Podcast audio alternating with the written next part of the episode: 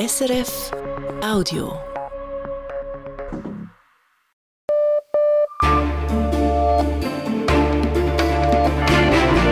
Radio SRF Echo der Zeit mit Ivan Lieberherr. Unsere Themen am Dienstag, dem 19. Dezember. Mangelhafte Strategie, mangelhaftes Management. Das Scheitern der Credit Suisse hat zum guten Teil seine Ursachen in der Corporate Governance der Credit Suisse, sagt die Präsidentin der Finanzmarktaufsicht Marlene Amstadt. Die Kritik, die Aufsicht selber habe zu wenig getan, um den Kollaps der Großbank zu verhindern, weist sie zurück. Mehr Spuren. Die Autobahn A1 soll auf wichtigen Teilstrecken ausgebaut werden, beschließt das Parlament. Im Aargau hofft man, dass damit auch der Verkehr auf den Kantonsstraßen entlang der Autobahn abnimmt. Ich wohne gerade hier an der Hauptstraße, von dem her erlebe ich das ja sehr noch, auch dass zur Stoßzeiten auch da ein extremes Chaos auch herrscht ähm, mit dem Verkehr. Dann neue Migrationsgesetze. In der Schweiz ein erster Realitätscheck für das erstarkte rechte Lager im Parlament. In Frankreich ein weiterer Realitätscheck für den Rückhalt von Präsident Emmanuel Macron. Und Strategie der Bescheidenheit. Das internationale Komitee vom Roten Kreuz muss massiv sparen und Stellen abbauen. Wir zeigen, was das für die Arbeit der Hilfsorganisation bedeutet. Wir beginnen die Sendung in der Nachrichtenredaktion mit Entscheiden des eidgenössischen Parlaments. Der Ständerat will mehr Geld für den Bahnausbau ausgeben als der Bundesrat. Marco Koller. Er hat die beantragten Kredite um 350 Millionen Franken aufgestockt. Das zusätzliche Geld soll für regionale Projekte ausgegeben werden. Unter anderem für einen neun Kilometer langen Tunnel zwischen Lausanne und Genf und für den Lötschberg-Basistunnel, um diesen auf der ganzen Strecke auf zwei Spuren auszubauen. Der Bundesrat hatte 2,6 Milliarden Franken für den Bahnausbau beantragt. Als nächstes befasst sich der Nationalrat mit der Vorlage. Das neue Finanzierungsmodell im Schweizer Gesundheitswesen kommt möglicherweise vors Volk. Die Gewerkschaft VPOD ergreift das Referendum. Gestern hat sich auch der Ständerat dafür ausgesprochen, dass alle Gesundheitskosten neu zu gleichen Teilen von den Krankenkassen und den Kantonen getragen werden sollen. Dabei solle die Abrechnung der Kosten über die Krankenkassen laufen. Dagegen wehrt sich der VPOD. Die Gewerkschaft befürchtet insbesondere, dass die Krankenkassen zu viel Macht erhalten, wie die zuständige Zentralsekretärin gegenüber SRF sagte. Die Schweiz soll die Terrororganisation Hamas verbieten. Nach dem Ständerat hat auch der Nationalrat für ein solches Verbot gestimmt. Er hat einen Vorstoß seiner Sicherheitspolitischen Kommission angenommen. Bereits im November hatte der Bundesrat beschlossen, bis Ende Februar ein Gesetz zu einem Hamas-Verbot auszuarbeiten. Der Europäische Gerichtshof für Menschenrechte hat ein Urteil zu einem 1. Mai-Einsatz der Polizei in Zürich gefällt. Er sagt, der Einsatz vor zwölf Jahren habe die Rechte von Demonstrierenden auf Freiheit und Sicherheit verletzt. Die beiden Beschwerdeführer waren von der Polizei eingekesselt, festgenommen und bis am Abend festgehalten worden. Sie erhalten nun eine Entschädigung. In Deutschland könnte es im kommenden Jahr zu mehrtägigen Streiks des Zugpersonals kommen. Die Mitglieder der Gewerkschaft der Lokführerinnen und Lokführer haben dafür den Weg freigemacht. Sie haben sich an einer Abstimmung mit großer Mehrheit dafür ausgesprochen, im kommenden Jahr zeitlich unbefristete Streiks zu unterstützen. Solche Streiks würden erst nach der ersten Januarwoche starten, heißt es von der Gewerkschaft. Die Bahnangestellten kämpfen zurzeit für bessere Arbeitsbedingungen und höhere Löhne. Die Verhandlungen mit der Bahngesellschaft Deutsche Bahn gestalten sich dabei schwierig. In rund 450 von über 2000 Wahlbezirken in der deutschen Hauptstadt Berlin muss die Bundestagswahl von 2021 wiederholt werden, wegen zahlreicher Pannen. Das hat das Bundesverfassungsgericht in Karlsruhe entschieden. Der Wahltag am 26. September 2021 war in vielen Berliner Wahllokalen chaotisch verlaufen. Die Wählenden mussten sehr lange warten. Zudem waren Stimmzettel falsch verteilt worden oder sie fehlten ganz. Das Urteil des höchsten deutschen Gerichts folgt auf eine Beschwerde der CDU-CSU-Fraktion im Bundestag. Im Südosten von Island hat die Intensität des Vulkanausbruchs von vergangener Nacht nachgelassen. In der Erde hatte sich ein etwa vier Kilometer langer Riss aufgetan. Nun berichtet die isländische Rundfunkanstalt RUF, es sei noch etwa ein Viertel dieser Spalte vulkanisch aktiv. Ein Geophysiker sagte, es sei schwierig zu sagen, wie sich der Ausbruch weiterentwickeln werde. Weitere Risse könnten sich ohne Vorwarnung öffnen. Dem Vulkanausbruch waren wochenlange Erdbeben vorausgegangen. Die Börsendaten von 18.05 Uhr, geliefert von SIX. Der Swiss Market Index schließt bei 11.146 Punkten. Das ist ein Minus von 0,1 Prozent. Der Dow Jones Index in New York steigt um 0,6 Prozent. Der Euro wird zu 94 Rappen 50 gehandelt und der Dollar zu 86 Rappen 11. Und wie entwickelt sich das Wetter, Marco Koller? Morgen ist es zunächst bewölkt und vor allem am Vormittag zeitweise nass. Am Nachmittag gibt es dann besonders im Mittelland sowie im Wallis und Engadin auch sonnige Phasen. Die Temperatur erreicht im Norden rund 5 Grad, im Süden gibt es um 12 Grad. Weshalb musste die Credit Suisse notfallmäßig von der UBS übernommen werden? Die Finanzmarktaufsicht FINMA sieht die Ursachen für das Scheitern vor allem bei Fehlern des Bankmanagements und den vielen Skandalen, in die die Bank verwickelt war. Damit habe die CS das Vertrauen der Kundschaft wie auch der Investorinnen und Investoren verloren. Das also die Sicht der FINMA, zusammengefasst in einem 87-seitigen Bericht, der heute veröffentlicht wurde. Und welche Rolle spielte die Aufsichtsbehörde selber? Die FINMA weist Vorwürfe zurück, sie habe zu wenig getan. Sie betont, sie habe innerhalb ihres Mandats alle Möglichkeiten ausgeschöpft. Nun fordert sie mehr Kompetenzen. Die Analyse von Wirtschaftsredaktor Sven Zaug. Nun ist sie am Zug, die Finanzmarktaufsicht FINMA. Lange konnte und durfte sie sich nicht detailliert zum Fall Credit Suisse äußern. Mit dem heute veröffentlichten Bericht tut sie es und es wird klar, die FINMA hatte ihre Hände keineswegs in den Schoß gelegt, als es darum ging, der angeschlagenen Credit Suisse die Leviten zu lesen. Diverse Verfahren, Rügen, ja sogar Strafanzeigen, die die FINMA in den vergangenen zehn Jahren gegen die CS eingeleitet hatte, zeugen davon. Die FINMA betont, man habe die Grenzen des Möglichen ausgelotet. Doch wenn eine Bank nicht pariert, kann auch eine Finanzmarktaufsicht mit den heutigen Kompetenzen kaum etwas ausrichten, um den Kollaps abzuwenden. Nun fordert die FINMA mehr Kompetenzen, zum Beispiel Bußen oder ein Senior Management Regime, das die Verantwortlichkeiten innerhalb einer Bank klar zuordnet.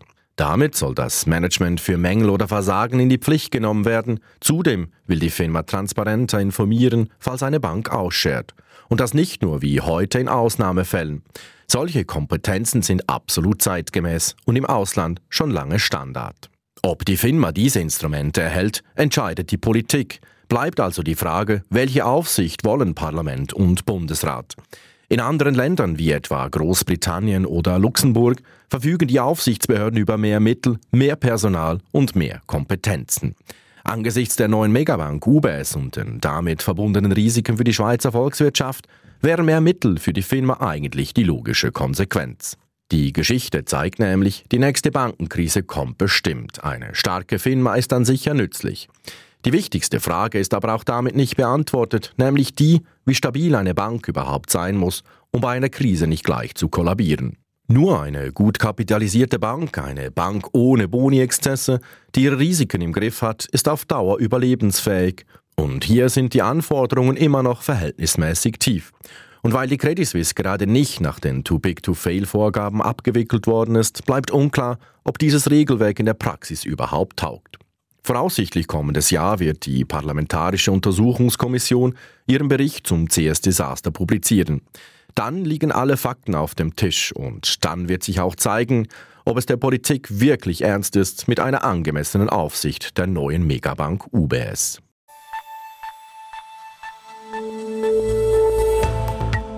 Das ist das Echo der Zeit von Radio SRF. Hier geht's weiter mit weniger langen Staus auf der A1. Das erhofft man sich von einem Ausbau der Autobahn. Mit dem härteren Kurs in der Asylpolitik in der Schweiz wie in Frankreich. Mit dem Sparkurs des Internationalen Komitees vom Roten Kreuz ein Fünftel der Stellen werden gestrichen. Mit der gefragten Waffenindustrie in Südkorea und mit dem Rassismus in Schweizer Fußballstadien und der Frage, wie er bekämpft werden soll. Die A1 von St. Margrethen nach Genf ist die wichtigste Straßenverkehrsachse der Schweiz.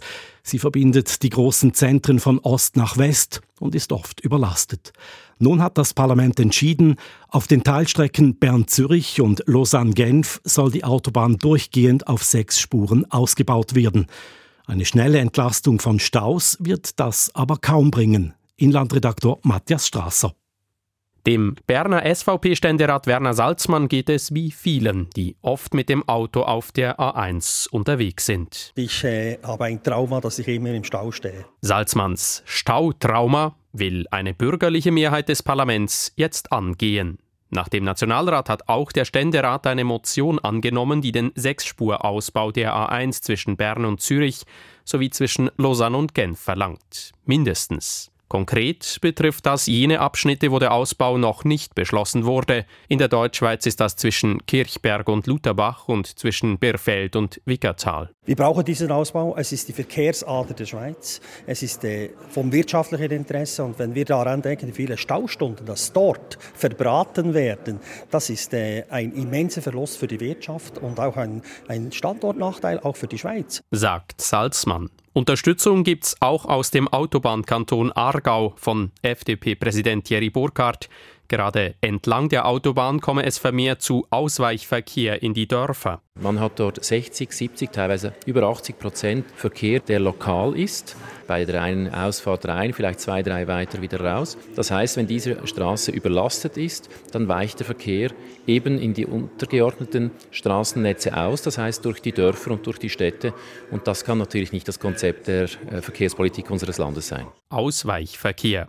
Damit argumentierte heute auch Bundesrat Albert Rösti. Ich muss Ihnen sagen, die Dörfer mit den Umfahrungen, mit den heutigen GPS, wo eine Umfahrung automatisch angezeigt ist, sind wirklich geplagt entlang der A1. Und das sehen wir vor allem dort, wo eben noch nicht sechs Spuren da sind. Deshalb, so der Verkehrsminister, brauche es diesen Ausbau. Die Forderung ist nicht ganz neu. Beim Bundesamt für Straßen Astra liegt der Ausbauplan schon länger in den Schubladen, wenn auch nicht zu oberst auf dem Stapel der Ausbauprojekte. Nicht unbedingt notwendig sei deshalb der heutige Beschluss, sagt Burkhardt. Es gehe eher um ein politisches Zeichen.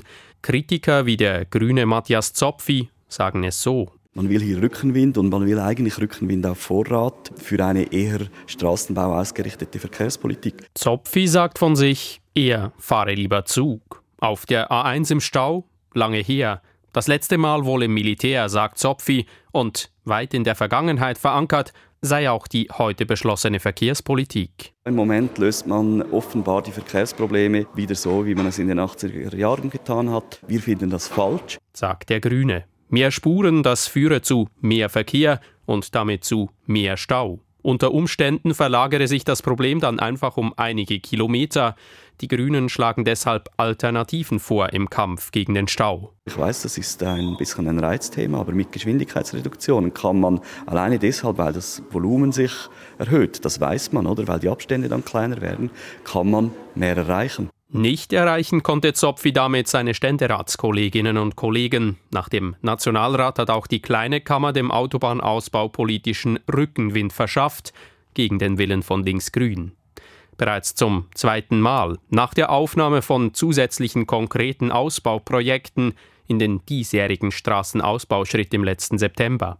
Der Bundesrat wird zwar die konkreten Ausbauprojekte für die A1 dem Parlament noch einmal vorlegen müssen, Dort aber drückt man beim Straßenausbau heute aufs Gaspedal. Nun hat also auch der Ständerat Ja gesagt zum Ausbau der Autobahn A1. Die Hoffnung weniger Staus auf dem Autobahnnetz. Aber nicht nur auf dem Autobahnnetz. Regionalkorrespondent Alex Moser zeigt im Aargau auf, was der Ausbau auch abseits der Autobahnen bringen könnte. Auf einigen Kantonsstraßen rollt dort nämlich mehr Verkehr als durch den Gotthardtunnel. Stau auf der A1 zwischen Befeld und Aarau Ost. Diese Verkehrsmeldung hört man oft. Aarau Ost. Da ist Hunzenschwil und Anna Küng, die hier in einer Arztpraxis arbeitet. Sie kennt diesen Stau bestens. Vor allem da vorne ist es Riesenchaos immer, also auf beiden Spuren aber. Es ist ja nicht nur auf meiner Spur, sondern auch auf der gegenüberliegenden Spur ist auch eigentlich tagtäglich Stau. Es ist aber ein riesen Ghetto. Versicherungsagenturleiter Skodran Memedi ist als Anwohner mit dem Stau konfrontiert. Ähm, ich wohne gerade hier an der Hauptstraße, von dem her erlebe ich das ja sehr noch, auch dass zur Stoßzeiten auch da ein extremes Chaos auch herrscht ähm, mit dem Verkehr. Das ist schon so, dann also steht alles lahm und ich gehe davon aus, dass das natürlich mit der Autobahn zusammenhängt, dass die Leute da auf die Straße ausweichen. Es ist so, dass hier vor allem bei größeren Staus auch die Kantonsstraßen entlang der Autobahn blockiert sind. Dabei mache das Ausweichen auf die Kantonsstraßen gar keinen Sinn, sagt Lastwagenfahrer Erwin Mollhardt, der seit Jahrzehnten auf den Schweizer Straßen unterwegs ist. Wenn, dann sind es eher Ortsunkundige, oder? Weil die Ortskundigen, die wissen ganz genau, was sie fahren, im Prinzip vom Regen in die Traufe, oder? Vom Regen in die Traufe, weil die Kantonsstraßen entlang der Autobahn im Aargau zu Stoßzeiten auch so schon verstopft sind. Um beim Wasser zu bleiben, Verkehr verhält sich eigentlich wie Wasser. Wenn es nicht mehr ungehindert fließen kann, dann sucht es sich einen anderen Weg. Carlo Degelo, der Leiter der Abteilung Verkehr beim Kanton Aargau, setzt deshalb große Hoffnungen in den Sechsspurausbau der Autobahn A1 bis 2040. Wir erhoffen uns eigentlich sehr viel, dass wir dann, wenn der Sechsspurausbau da ist, die Stabilität im untergeordneten Kantonsstraßennetz erreichen. Das heißt, dass wir dort keinen zusätzlichen Mehrverkehr mehr generieren. Denn heute fahren bei Hunzenschwil mit 20.000 Fahrzeugen pro Tag mehr Fahrzeuge über die Kantonsstraße als durch den Gotthard. Dort sind es im Schnitt 17.000 und der Verkehr nimmt weiter zu. Der Sechsspurausbau der A1 entspanne die Situation auch für die Zukunft, sagt Carlo De Gelo. Und der Sechsspurausbau gibt auch gewisse Spielmöglichkeiten. Also wir wissen ja alle, dass äh, teilautomatisierte Fahrzeuge kommen, dass sogar äh, über autonomes Fahren gesprochen wird. Und wir wissen alle, dass auch der Schwerverkehr immer schon darüber diskutiert wurde, wollen wir für den Schwerverkehr eine separate Fahrbahn machen. Intelligente Fahrzeuge und schlaue Verkehrssteuerungen sollen künftig ebenfalls dabei helfen, den Verkehr flüssig zu halten. Denn aus Aargauer Sicht scheint klar, sechs Spuren ja, aber dann ist Schluss. Ein weiterer Ausbau ist aus Sicht der Verkehrsexperten nicht denkbar.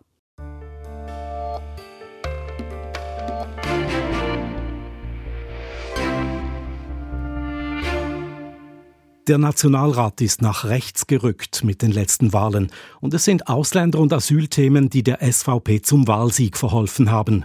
Nur Sitzgewinne sind das eine, politische Mehrheiten das andere. Heute kam es im Nationalrat zum ersten Realitätscheck für das erstarkte rechte Lager. Zur Debatte stand ein härterer Asylkurs. Bundeshauskorrespondent Dominik Mayer. Mit vereinten Kräften drängt das rechte Lager auf eine härtere Gangart. SVP und FDP unterstützen sich bei ihren Asylforderungen gegenseitig. Für die SVP verlangt Martina Bircher, dass die Schweiz dauerhaft keine Flüchtlinge mehr direkt aus Krisengebieten ins Land holt. Das ist die einzige Möglichkeit, damit die Kantone und die Gemeinden etwas Luft bekommen FDP-Vizepräsident André Silberschmidt wiederum vertritt die Forderung, dass die Schweiz abgewiesene Eritreerinnen und Eritreer in ein anderes Land wie zum Beispiel Ruanda ausschafft. Der Kern liegt darin, abgewiesene Asylsuchende nicht einfach ihrem Schicksal zu überlassen, sondern ihnen faire Chancen zum Aufbau einer neuen Existenz in einem sicheren Land zu bieten. Es sind die zwei schärfsten Forderungen heute und es kommt ohne lange Debatte rasch zur Abstimmung keine Flüchtlinge mehr direkt in die Schweiz holen. Abgelehnt mit 97 zu 90 Stimmen. Eritrea in ein sicheres Drittland ausschaffen. Abgelehnt mit 96 zu 91 Stimmen. Beide Forderungen also knapp abgelehnt. Und den Ausschlag gibt beide Male die Mitte-Fraktion. Und das lässt im linken Lager SP-Fraktionschefin Samira Marti aufatmen. Die Mitte hat heute staatspolitische Verantwortung getragen, hier nicht auf Abwege zu kommen. Die wären nicht in der Tradition unseres Landes gestanden, in einer Welt, in der so viele Menschen wie schon lange nicht mehr auf der Flucht sein müssen. Und darüber bin ich dankbar. Die SP erleichtert, die SVP enttäuscht. Wortführerin Martina Bircher hadert mit der Mitte. Ich bin der Überzeugung, dass die Mitte hier in Bundesbern nicht ihre Wählerinnen und Wähler vertritt. Wenn ich mit der Bevölkerung spreche, wenn ich die Kommentarspalten schaue, dann sehe ich sehr viele Mitte-Wähler, die sich eine restriktivere Asyl- und Migrationspolitik wünschen. Was sagt der Mitte-Fraktionschef dazu? Ja, Frau Bircher darf sagen, was sie will. Beginnt Philipp Regi. Ich halte einfach fest, dass unsere Wählerinnen und Wähler für Lösungen stehen. Und Lösungen bedeutet, dass sie umsetzbar sind. Und so interessant, dass das tönt, dass man Leute in ein Drittland abschieben könnte. Es ist einfach nicht umsetzbar und damit wäre es der falsche Ansatz. Von Fall zu Fall aber stimme auch die Mitte für Verschärfungen, so Breggi. So übrigens auch heute. Mit den Stimmen der Mitte gibt der Nationalrat dem Bundesrat einen Auftrag. Er muss sich bei der EU einsetzen für Maßnahmen gegen Algerien, damit das Land mehr abgewiesene Asylsuchende zurücknimmt. Bei den schärfsten Forderungen allerdings schlägt sich die Mitte, wie gesagt, auf die linke Seite. Die Mehrheiten aber sind knapp und das lässt die SVP für die Zukunft hoffen. Es gehe ja nur um fünf, sieben Stimmen, sagt Martina Becher, und vor allem sei die vorberatende Kommission, in der künftige Entscheide vorgespurt werden, mit den Wahlen deutlich nach rechts gerückt. Ich bin guten Mutes, dass wir dann die Geschäfte schon bürgerlich in den Rat bekommen mit Verschärfungen. Wenn dann auf der linken Seite eins, zwei Personen fehlen, dann haben wir die Mehrheit. Übrigens, der wohl brisanteste Asylentscheid bleibt noch offen. Die Frage des Asylanspruchs für Frauen aus Afghanistan. Wegen der Unterdrückung durch die Taliban erhalten sie neuerdings grundsätzlich Asyl in der Schweiz. Das rechte Lager bekämpft diesen neuen Kurs. Das Bundesverwaltungsgericht allerdings hat diesen Kurs kürzlich im Fall von zwei jungen Afghaninnen gestützt. Das Urteil gelte es nun genau anzuschauen und der künftige Asylminister, der neu gewählte Bundesrat Beat Jans, solle sich auch noch äußern können, fand heute der Nationalrat und hat den Afghanistan-Entscheid auf später verschoben. Auch hier hat heute eine Mitte-Links-Mehrheit gespielt und auch hier eher knapp. Dominik Mayer aus dem Bundeshaus. Migration, auch in Frankreich derzeit ein heiß umstrittenes Thema. Das Immigrationsgesetz ist eines der großen Vorhaben von Präsident Emmanuel Macron. Damit soll Frankreich die illegale Immigration strenger bekämpfen und straffällige Ausländer einfacher ausweisen können. Gleichzeitig soll aber auch die Integration von Migrantinnen und Migranten verbessert werden. Gemeinsam hat die Opposition von links und rechts das Gesetz noch vor der Debatte in der Nationalversammlung zurückgewiesen. Nun hat seine Kommission aus Senat und Nationalversammlung einen Kompromiss erarbeitet. Ich habe unseren Korrespondenten Daniel Voll in Paris gefragt, wie dieser Kompromiss aussieht. Der Kompromiss ist eigentlich eine klare Verschärfung der bisherigen Regel. Er orientiert sich weitgehend an einer Version, die der von rechts dominierte Senat ausgearbeitet hat. Das Gesetz will nun die Aufnahmekriterien für Migrantinnen und Migranten massiv verschärfen und zum Beispiel Familienzusammenführung einschränken. Gleichzeitig soll es Ausweisungen erleichtern und eine bessere Integration von papierlosen Migrantinnen, die in Branchen mit Personalmangel beschäftigt sind, da hat das Parlament deutlich zurückbuchstabiert. Die Vorlage kommt jetzt ins Parlament. Dort kann sie nach wie vor scheitern. Sie kann nach wie vor scheitern, vor allem in der Nationalversammlung, die heute um halb zehn Uhr das Geschäft beraten soll. Und da geht es weniger um die Stimmen der linken Parteien, die das Gesetz sowieso ablehnen werden. Scheitern kann es auch an den Abgeordneten aus den Regierungsfraktionen, die mit dieser Vorlage gar nicht mehr einverstanden sind. Da ist zumindest der linke Flügel von Macrons Partei Renaissance. Ihnen gehen die Konzessionen an die Rechte viel zu weit. Aber auch bei der Zentrumspartei Modem, da scheint die Unzufriedenheit groß zu sein. Und für die Regierung und für Präsident Macron wäre ein Nein in der Nationalversammlung eine totale Blamage. Aber die Rechte hat sich durchgesetzt in dieser Vermittlungskommission. Wie kam es dazu? Die rechten Republiker haben vor allem die Gelegenheit benutzt, dass Präsident Macron auf ihre Stimmen angewiesen ist und sie haben sie benutzt, um eben Regeln abzuschaffen, die sie schon lange stören. So wollen sie zum Beispiel Sozialleistungen kürzen, die Migrantinnen und Migranten bisher in Anspruch nehmen konnten. Die Rechte will auch medizinische Leistungen streichen oder Wohnbeihilfen für Ausländerfamilien, die in prekären Verhältnissen leben.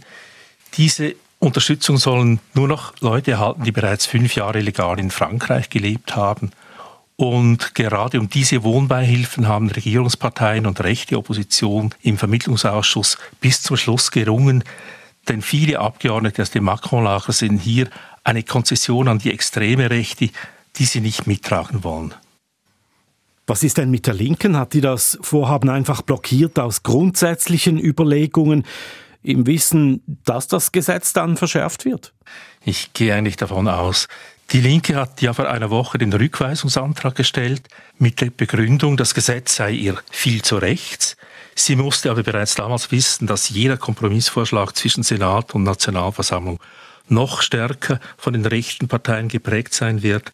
Nun beklagt die Linke, dass das Gesetz viele Ideen aufnimmt, die etwa Marine Le Pen und das Rassemblement National seit Jahren propagieren zum Beispiel eben, dass französische Bürgerinnen und Bürger bevorzugt werden.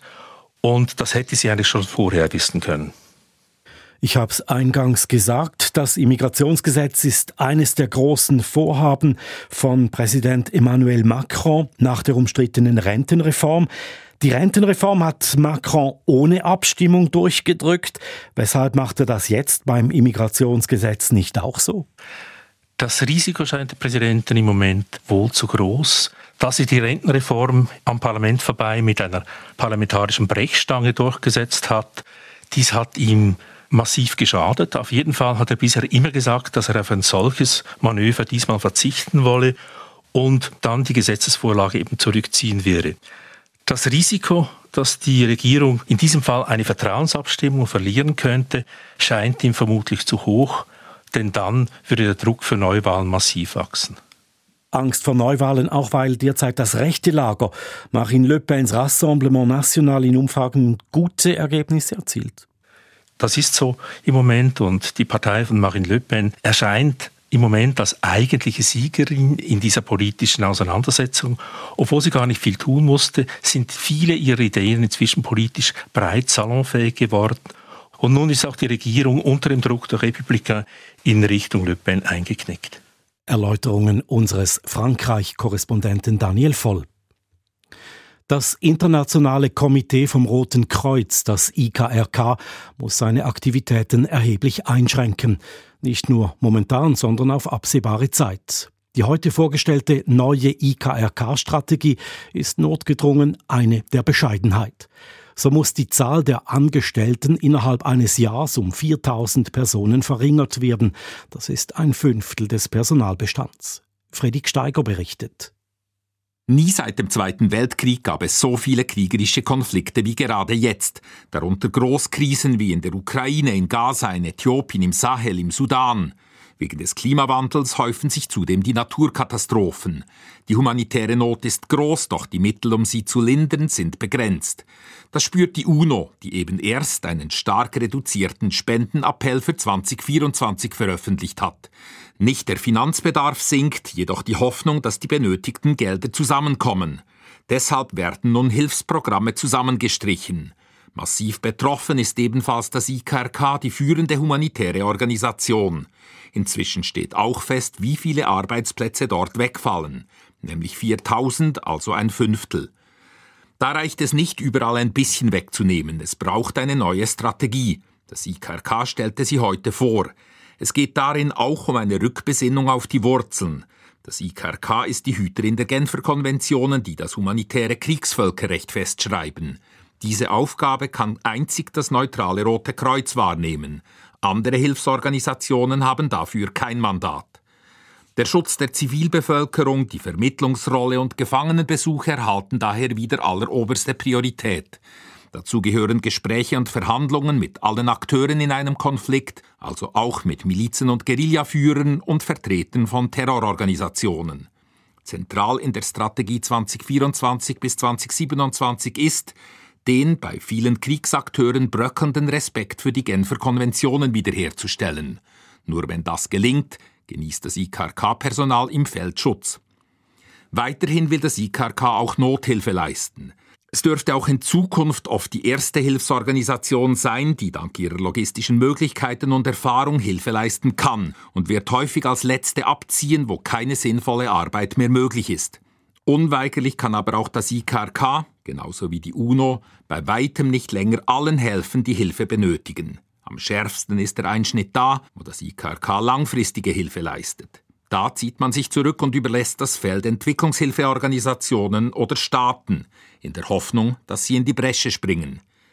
Die neuen, bescheideneren Ziele sind alles andere als frei gewählt. Doch die Chancen, bald wieder alles tun zu können, was man tun möchte, werden am Genfer IKRK-Sitz als äußerst gering eingeschätzt. Es fehlt an Geld und das dürfte so bleiben, obschon die Not weltweit so groß ist wie lange nicht mehr. Sie hören das Echo der Zeit am Dienstagabend und wir nehmen Sie noch mit an eine Rüstungsmesse in Seoul. Die Rüstungsgüter aus Südkorea sind nämlich gerade sehr gefragt. Und in die Schweizer Fußballstadien, wo rassistische Vorfälle nach wie vor keine Seltenheit sind. Samsung-Handys, Autos von Kia und Hyundai, K-Pop-Musik, das sind Exportschlager aus Südkorea. Dazu gesellen sich nun Panzer, Haubitzen und Kampfjets. Seit dem russischen Angriff auf die Ukraine suchen die Unterstützer der Ukraine nach Waffen und Munition und gelangen dafür auch an Südkorea. Polen etwa hat bereits für mindestens 12,5 Milliarden Euro Militärgüter in Südkorea bestellt.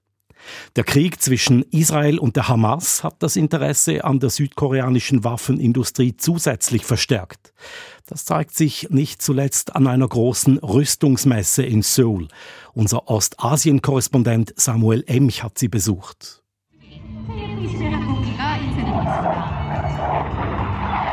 Mit ohrenbetäubendem Lärm fliegen koreanische Kampfjets im Tiefflug über den Armeeflugplatz der Hauptstadt Seoul. Auf dem Rollfeld halten sich die Besucherinnen und Besucher der großen Rüstungsmesse die Ohren zu. Der PR-Verantwortliche für die Messe, Hwang Sang-uk, ist zufrieden. Uh, Wir haben so viele Aussteller wie noch nie und erwarten auch einen Rekord an ausländischen Gästen. Das sei klar eine Auswirkung des Krieges in der Ukraine.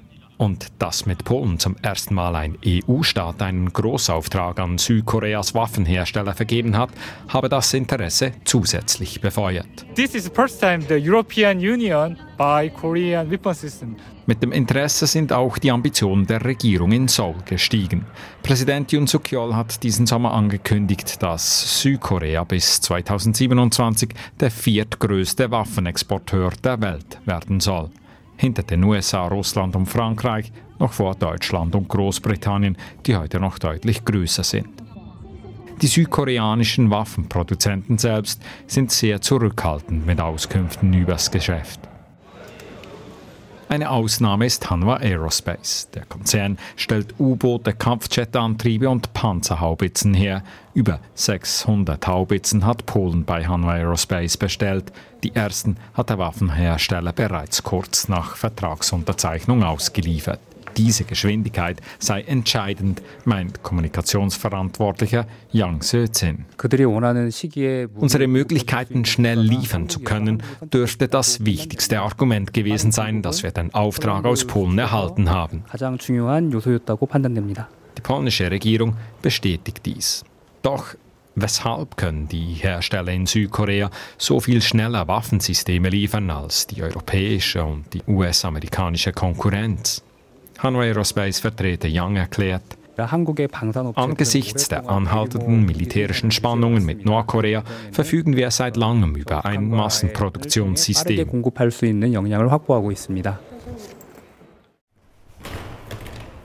Das Verhältnis zu Nordkorea sei tatsächlich ausschlaggebend, sagt Chui Kiil, Militärwissenschaftler von der Sangji-Universität und Berater des südkoreanischen Geheimdienstes. Vor 70 Jahren wurde das Waffenstillstandsabkommen unterschrieben, aber formal befinden wir uns eigentlich noch im Krieg mit Nordkorea. Deshalb habe Südkorea seit jeher seine Produktionskapazitäten in der Waffenindustrie hochgehalten. Dies im Gegensatz zu westlichen Ländern, die nach dem Ende des Kalten Krieges ihre Kapazitäten reduziert hätten. 콜드워라 불렸던 냉전 시대가 종식이 되면서 Die USA hätten bei Kriegsbeginn in der Ukraine pro Monat rund 15.000 Schuss 155 mm Artilleriemunition produzieren können. So viel wie die Ukraine in zwei Tagen verschießt. Südkoreas Produktion hingegen übertraf die der USA um mehr als das Doppelte und man könne die Produktionskapazitäten noch vervielfachen. Aus diesem Grund seien südkoreanische Waffen und Munition global gefragt. Das habe aber auch Nachteile, sagt Militärwissenschaftler Chue. Russland hat bereits verschleiert gedroht, die südkoreanische Wirtschaft könnte leiden.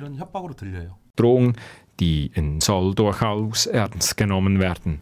Aber auch bei befreundeten Staaten wie den USA nimmt Militärwissenschaftler Chue eine gewisse Skepsis wahr. Dies mit Blick auf eine mögliche Konkurrenzsituation der südkoreanischen und der US-Waffenhersteller im Nahen Osten oder Europa.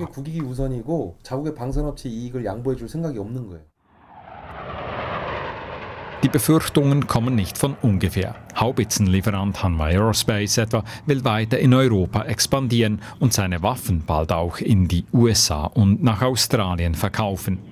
Das wird kaum möglich sein, ohne anderen Herstellern Aufträge streitig zu machen. Der PR-Verantwortliche der Rüstungsmesse hat für den neuen koreanischen Exportschlager bereits einen Überbegriff in Anlehnung an die weltweit erfolgreiche K-Pop-Musik. Er spricht von K-Defense. This is the start, the exporting of the K-Defense to the world. Der Großauftrag aus Polen, die rekordgroße Rüstungsmesse, das sei der Startschuss für die K-Defense-Exporte. Die geopolitisch angespannte Lage soll für das ostasiatische Land zum großen Geschäft werden. Der Bericht von Samuel Emch.